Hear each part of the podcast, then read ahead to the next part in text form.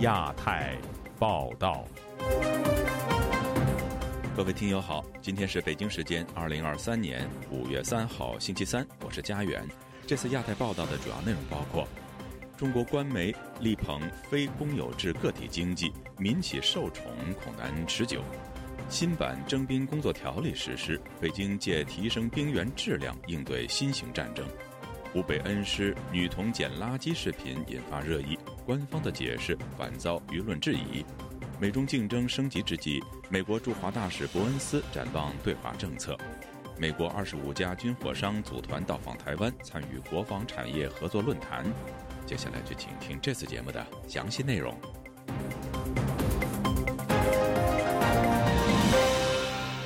中国的经济环境持续恶化。占全部经营主体量七成的个体和民营企业近期受到官媒的力捧。天津市近期还成立了首个区级扶持民营经济发展联席会议制度，协助民企走出困境。而《经济日报》不久前也发表评论文章，指发展实体经济离不开个体户。那么，早知今日，何必当初呢？以下是本台记者古婷的报道：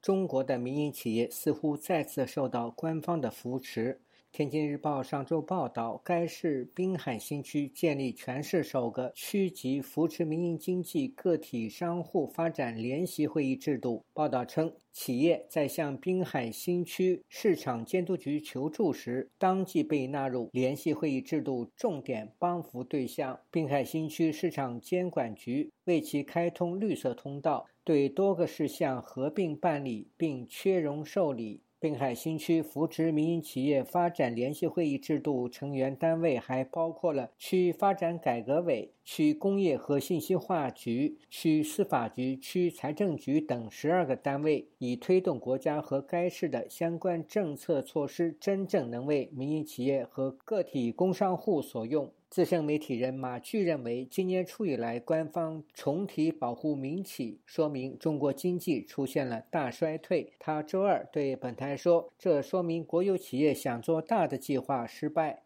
这这几十年里，可以说翻来覆去、折腾来折腾去，这样路子走了无数次。实际上，每一次走回头路的时候，都是在否定自己所谓的主张。犯再多的错，他们都能够把老百姓继续忽悠住。”有人跟我讲，可能这回再难以忽悠私营经济了。实际上不是，实际上还是能够忽悠起来很多的人。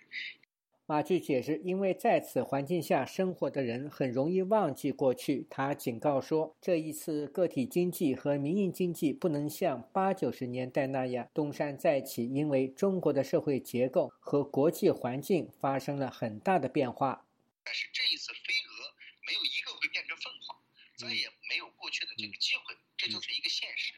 那么今天又大吹特吹这些失业率的如此之高的失业率，以及没有办法解决很多社会难题和财税收入，我认为这个现在的新的会议方式很难成功。由中共中央宣传部主办和管理的《经济日报》两周前发表评论文章，题目是“发展实体经济离不开个体户”的文章写道：前不久，江苏南京发出了该省第一千万张个体工商户营业执照，江苏也由此成为全国首个个体工商户突破千万户的省份。文章回顾四十多年前，个体工商户在改革开放中应运而生，又随着深化改革而持续发展。如今，个体工商户不仅是社会主义市场经济的重要组成部分，也是参加和推动实体经济发展的重要力量。文章写道：截至目前，中国个体工商户已达1.15亿户，占全部的营业主体数量的三分之二。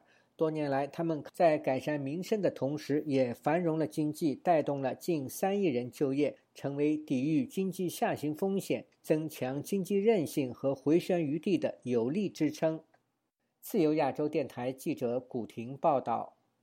中国自五月一号开始实施新修订的征兵工作条例，批准退伍军人再次入伍。有评论认为，此举重点是招募精通人工智能、新科技和工程等专业的学生。扩充有经验的兵员，以应对太空卫星、网络和无人机等新战争形态。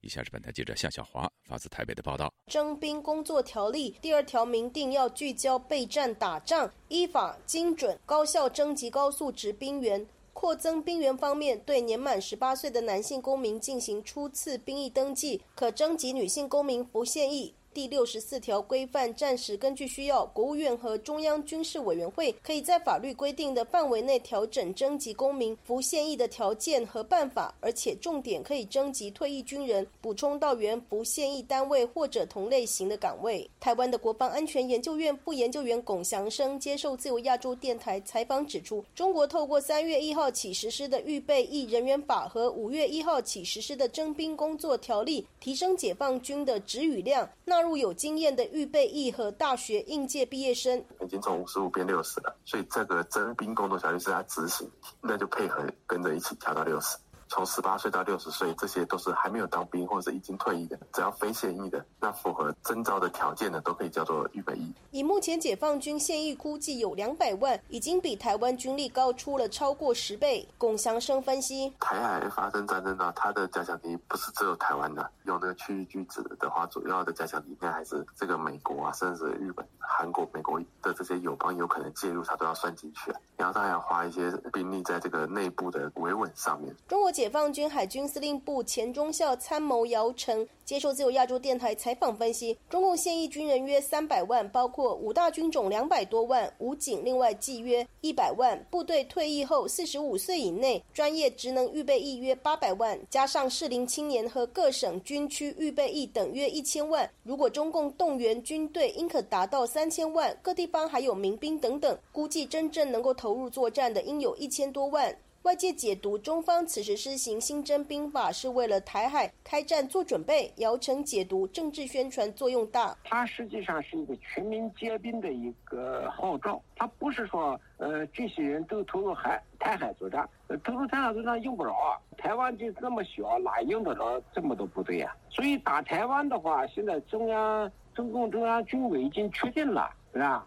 四个集团军加上海军陆战队。有五十万的那个陆军，呃，足够了。那么中共说动员这么多人出来，也是一个国家的意志。那告诉美国，告诉世界其他的国家，征服一个国家容易，你征服一个民族难。就像现在乌克兰一样的。日媒日经亚洲一号的报道就指出，新修订的征兵工作条例侧重招募精通人工智能、高科技和工程的专业学生，为卫星、太空、网络、无人机、信息战、情报战等新型战争做准备。姚成说：“中国征兵环境恶劣，需要高技术的武器操作，尤其海空军培养新兵不是一朝一日。退伍军人再次入伍，很快可以回到战斗岗位。但是他观察解放军战斗意志并不坚强。”自由亚洲电台记者谢小华台北报道：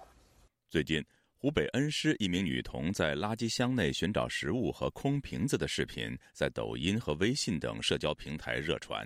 网民们纷纷对孩子深表同情。有舆论批评政府对外国的儿童提供免费午餐，却无视本国的贫困人群。不过，当地官员却表示，拾荒女孩是在体验生活。以下是本台记者古婷的报道。在微信、抖音等社交平台出现的一段视频中，讲述四月二十八日，湖北省文斗镇一女孩拎着一个袋子在垃圾桶里搜寻。拍摄者问女孩为何要捡垃圾。我那头有根，我你给不？快来，那头有个，快来拿。你妈妈他们呢？哪个的？你妈妈他们呢？你读书没得的？没有啊。在这段两分多钟的视频中，拾荒女孩大约四五岁之间，话不多，但表情可怜。众多网民对视频中的女孩现状表示同情。网民至尊宝留言。如果孩子的出生是为了来继承自己的忙碌、恐慌、贫困，那么不生也是一种善良。还有网民说：“我真的很难过。”还有的说：“宝贝，拿个袋子在垃圾桶里捡瓶子，一个人在街上，我的心都碎了。”湖南湘西土家族苗族自治州桑植县某中学前教师田丽也留意到这段视频。他周二接受本台采访时说。我觉得这不是属于个案弱势群体，基本上是很穷很穷，不但偏远地区家里要有个病人啊，基本上都无法得到保障的。本台就此致电文斗镇政府办公室查询拾荒女孩的情况，接听电话的顾姓官员证实确有其事，但他澄清是外界误会。真实的事情不是这么回事，这一个小孩的母亲才从浙江回来，带三个小孩在文都集镇租的房子，小孩实际上是五岁，不是四岁。他原来在浙江在上幼儿园。他的妈妈自己在家里带，所以教他写字，他不写。妈妈就说：“你这个如果不认真学习，今后就只能去捡垃圾。”那小孩就和他妈妈赌气，出出来捡垃圾。女孩的母亲也发视频澄清，说是女儿不好好学习，所以她让女儿去捡垃圾。她也去了派出所解释。该视频发布者风生水起，两天后在抖音删除原贴文，澄清女孩捡垃圾是和母亲赌气，还要求网民不要乱评论。对此，立即有网民不信这种解释。网民宝宝只夸主播留言写道：“这是被警察训诫以后的结果。”还有的说，孩子的表情让人一目了然。郑州中学前教师贾玲敏在微信发该女孩捡垃圾的视频截图和一张中国政府向七国的小学生提供免费午餐的图片进行对比。他写道：“高大上的卖国贼绝不能让外国的孩子挨饿。”河南平顶山网民郭女士说：“她看到这张截图感到心酸，她认为政府应该关注这类现象，而不是第一时间出来澄清。”自由亚洲电台记者古婷报道。美中战略竞争日趋升级之际，美国驻华大使伯恩斯本周二公开呼吁，美中之间需要更好和更深层的对话渠道，尤其需要在政府层面进行更为广泛的接触。伯恩斯还表示，美国已经做好了准备，希望中方也能够相向而行。那么，美中关系将如何发展？而中方有恢复与美方高层接触的意愿吗？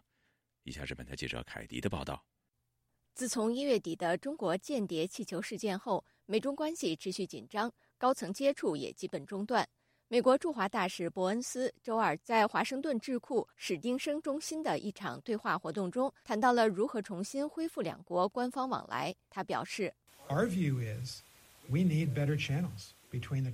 我们的观点是，两国政府之间需要更好的和更深层次的对话渠道。我们准备好了进行对话。当然，在遇到重大问题时，以及在关系中有重大分歧时，这样做尤为重要。我们从不避讳进行对话。我们希望中国人能在这方面与我们相向而行。伯恩斯谈到，去年八月，美国众议院议长佩洛西访问台湾之后，中方关闭了与美国对话的八个渠道，包括军方高层对话。目前，美国气候变迁特使克里和中方代表谢振华已恢复接触。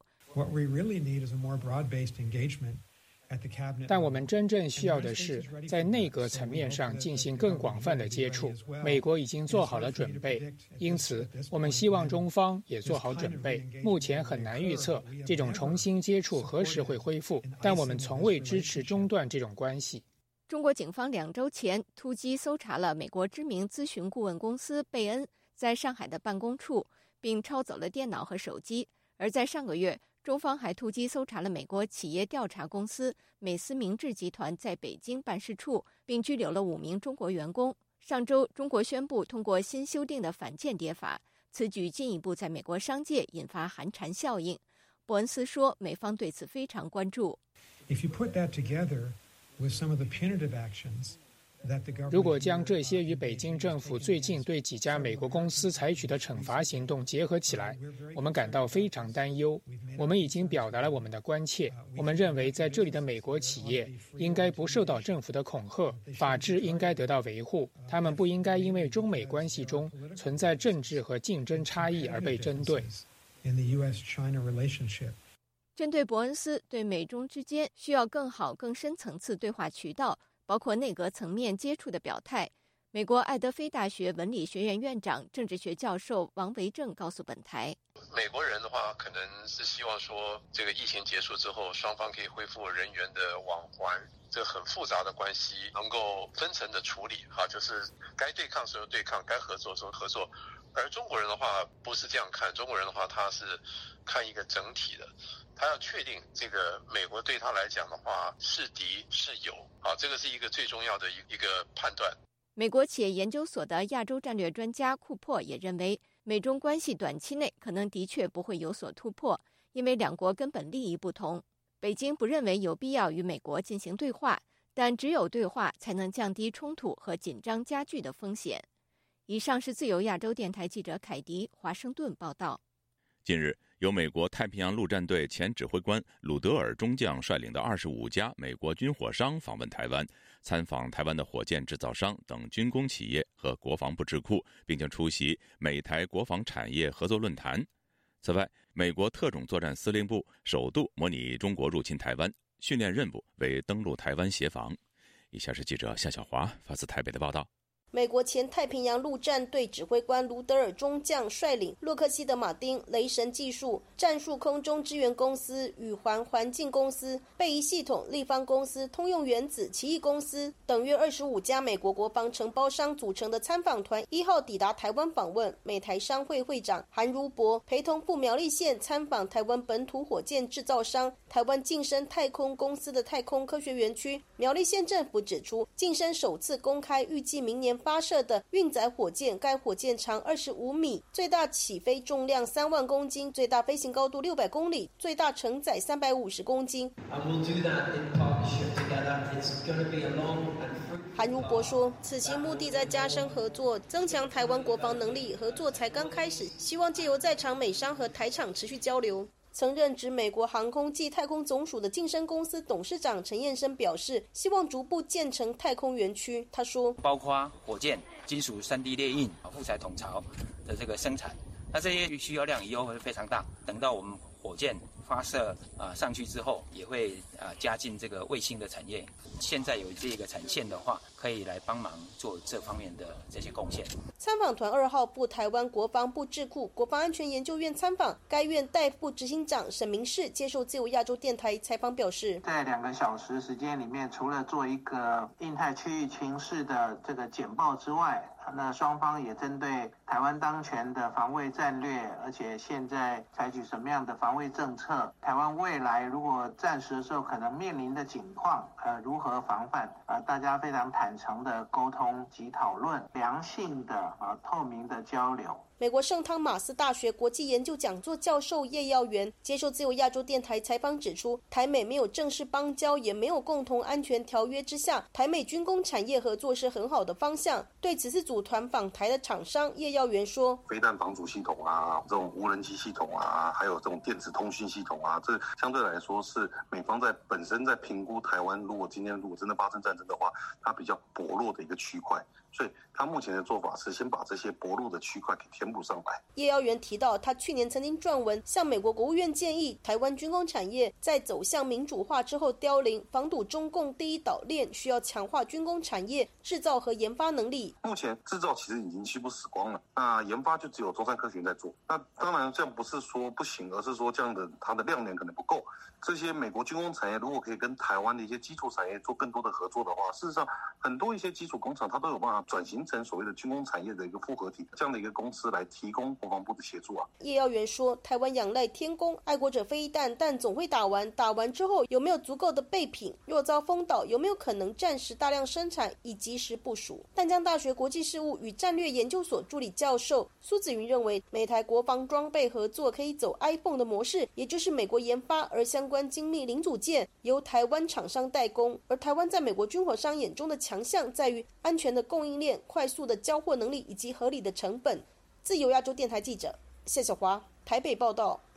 随着美国与中国的战略竞争日趋激烈，如何维护台海和平也成为各界关注的焦点。尤其是在俄罗斯入侵乌克兰后，国际社会更担心中国是否会发动入侵台湾的战争。台海战争会在近年爆发吗？而美国与台湾又将如何应对中国的挑战？以下是本台记者唐媛媛的报道。本周一，美国华盛顿智库布鲁金斯学会针对台海问题举办了研讨会。研讨会上，布鲁金斯学会非常驻高级研究员卜瑞哲指出，中国应该要正视台湾扎实的民主制度，并理解多数台湾人民没有打算宣布独立。不过，台湾人民也不会接受中方的一国两制。中国想要说服台湾领导人以及台湾民众，一国两制统一台湾非常符合台湾利益，所以台湾理所当然要接受。但台湾人有自己的看法，大多数台湾人不接受一国两制。不过，台湾人民也没有打算成立台湾国。台湾人民理解，独立会导致战争，维持现状不是完美的，但是它比其他选项都更好。我觉得北京需要知道，台湾的民主很扎实，这是两千三百万人民的意志。如果北京想要改变现状，就要说服台湾人民。华盛顿智库德国马歇尔基金会印太项目主任葛莱伊则在会上指出，过去中国很少对台湾实施经济制裁，因为中国相信两岸经济整合是统一的一环。不过，中国现在意识到以经济利益促进统一的手段已经不管用，因此开始加强对台湾的经济胁迫。葛莱伊认为，在两岸冲突中，台湾人民对台湾政府以及美国的信任至关重要。台湾 needs to have more 台湾要有更多的信心。台湾若是失去对台湾政府及美国的信心，风险将会很大。因为中国的首要战略就是打击台湾民众的自信，促使台湾放弃并且接受中国所提出的条件。我们要避免这种情况的发生。葛莱伊还指出，很多台湾民众担心美国没有派兵介入俄乌战争，这显示台湾在被中国入侵时，美国也不会介入。不过这是错误的猜想，因为拜登总统已经四度表明，若台湾发生战争，美国会协防台湾。布鲁金斯学会资深研究员何瑞恩则在会上表示，他不认为台湾二零二四年总统大选会成为中国攻台的时间点。台湾大多数的选民都很实际，他们不会寻求独立，也不会寻求统一，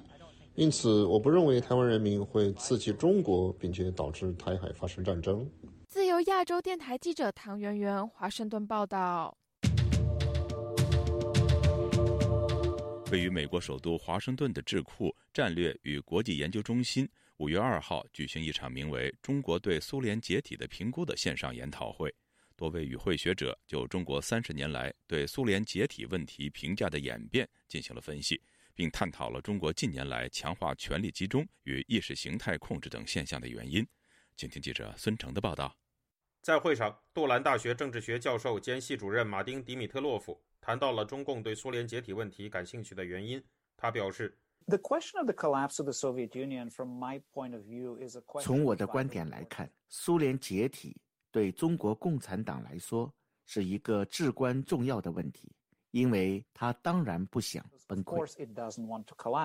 他从历史的角度进行了分析，表示1989至1991年间发生在中国、东欧、苏联的一系列事件，令中共吸取了教训，以避免未来出现类似的命运。他说道。尽管三十年过去了，这个问题的相关性并没有消退。在中国共产党思考自己的未来时，它仍然是一个至关重要的问题。哈佛大学工商管理副教授杰瑞米·弗里德曼则表示，随着时间的推移，中国方面对苏联解体的评估是有所改变的。在过去，中国在评估苏联解体时，更多从苏联经济问题和官僚主义问题上加以解释。现在，中国方面正在用意识形态原因解释苏联解体，更重视所谓西方在意识形态操纵方面的邪恶企图，并用和平演变这个术语对此加以描述。他表示，在中国方面看来，这与中国内部没有更多强调意识形态控制是相辅相成的。里海大学国际关系副教授何一南在会上讲述了他的观点，表示中共内部改革派和保守派的争斗对中国国内关于如何管理国家的辩论产生了影响。他说，通过搜索中国知网和人民日报的数据库，可以发现从胡锦涛时代开始，历史虚无主义这个词在评估苏联解体时被使用，但当时这个词只是偶尔被使用。而到了习近平上台之后，这个词开始被频繁的使用。何一南对习近平进行了评价，说道：“And he has his solution to this problem has been fixated on。”他对这一问题的解决方案一直固定在一个非常简单的逻辑上，那就是党对中国社会各个方面的控制越牢固，权力越是集中在一个伟大领导人手中，共产主义的统治就越能得到延长。为了保持他高高在上的位置，党必须确保他所说的意识形态安全。ideological security 纽约州立大学奥尔巴尼分校政治学教授陈诚在会上发言，表示中国在强调和平演变的概念和所谓第五纵队的作用这方面有非常令人担忧的地方。他说：“So this suggests that the regime will continue to enhance China's international。”这表明中国政府将继续加强中国的国际宣传工作，以对抗西方的意识形态和说法。在中国国内，我认为这基本上意味着继续加强对拥有外国背景和资金的组织和个人的控制。它将加强反间谍工作。counterintelligence efforts 自由亚洲电台记者孙成，旧金山报道。据悉尼晨报等媒体披露，澳大利亚政府在国防战略审查的机密版本中描述的演习发现，该国军队将难以应对某些特定的场景，包括美国和中国之间因台湾发生的战争。详情，请听记者韩青的综合报道。据自由亚洲电台英文网站报道，澳大利亚军方进行了绝密兵器推演，模拟中国在南太平洋国家建立军事基地等场景，同时检查其防御态势。安全专家详细分析的情景包括美国和中国之间因台湾发生战争，以及北京在临近澳大利亚的所罗门群岛建立军事基地。而在后一种情况下，人民解放军海军距离澳大利亚大陆仅两千公里。在澳大利亚广播公司最近进行的一系列采访中，四位澳大利亚主要国防专家警告说，美国和中国之间因台湾而发生的战争可能是自1945年以来世界上规模最大、最具破坏性的战争，因为它会迅速升级为全面的区域性海上战争。国防审查发现，澳大利亚国防军不完全符合目标，并呼吁进行重大战略和部队改革，以应对截然不同的战略环境和大国战略竞争的回归。澳大利亚战略政策研究所高级分析师马尔科姆·戴维斯表示，新战略将使澳大利亚军队从一支平衡部队转变为一支专注部队，这将集中于远程力量投射和有影响力的投射能力。戴维斯告诉自由亚洲电台，这些能力包括远程威慑打击，特别是针对中国军队日益增长的挑战。以上是自由亚洲电台记者韩青的综合报道。听众朋友，接下来我们再关注几条其他方面的消息。根据人权组织保护卫士五月二号的一份最新报告指出，数十名中国人和外籍人士因出境限制而无法离开中国。保护卫士在报告中指出，即使目前没有精确的出境禁令数据，但几个指标都显示，在习近平领导下，出境禁令的使用大幅上升。一个指标就是2016年至2020年期间，最高人民法院官方数据库中的出境禁令提法增加了八倍。尽管提法的数量不等于出境禁令的数量，但这一大幅跃升可能反映了数据库中记录的出境禁令的类似趋势。据英国《金融时报》报道，中美两国最近因为国际航线的安排发生争端。消息人士透露，美国提出将向中国航空公司授予与美国航空公司一样多的美洲航班，但前提是他们同意不经过俄罗斯飞行。因为俄乌战争的关系，在俄罗斯对美国实施禁飞后，华盛顿禁止俄罗斯航空公司飞往美国。莫斯科也禁止美国航空公司飞越俄罗斯领空，而中国航空公司没有被禁止进入俄罗斯领空。目前，美国航空公司每周有十二个航班飞往中国，而中国航空公司每周有八个航班飞往美国。因为发布“白纸运动”视频而于去年底被中国警方抓捕的新疆女大学生卡米莱·瓦伊提，目前被关押在新疆的国家安全拘留中心。本台维吾尔语部采访到当地国家安全局的一名警察，对方表示，瓦伊提的案件还在审理中，尚未确定是否对他提起诉讼。据香港南华早报报道，中国智库育蛙人口研究所发表的《中国人口预测报告2023》指出，中国育儿成本居世界第二，仅次于韩国。各位听众，这次的亚太报道播送完了，谢谢收听，再会。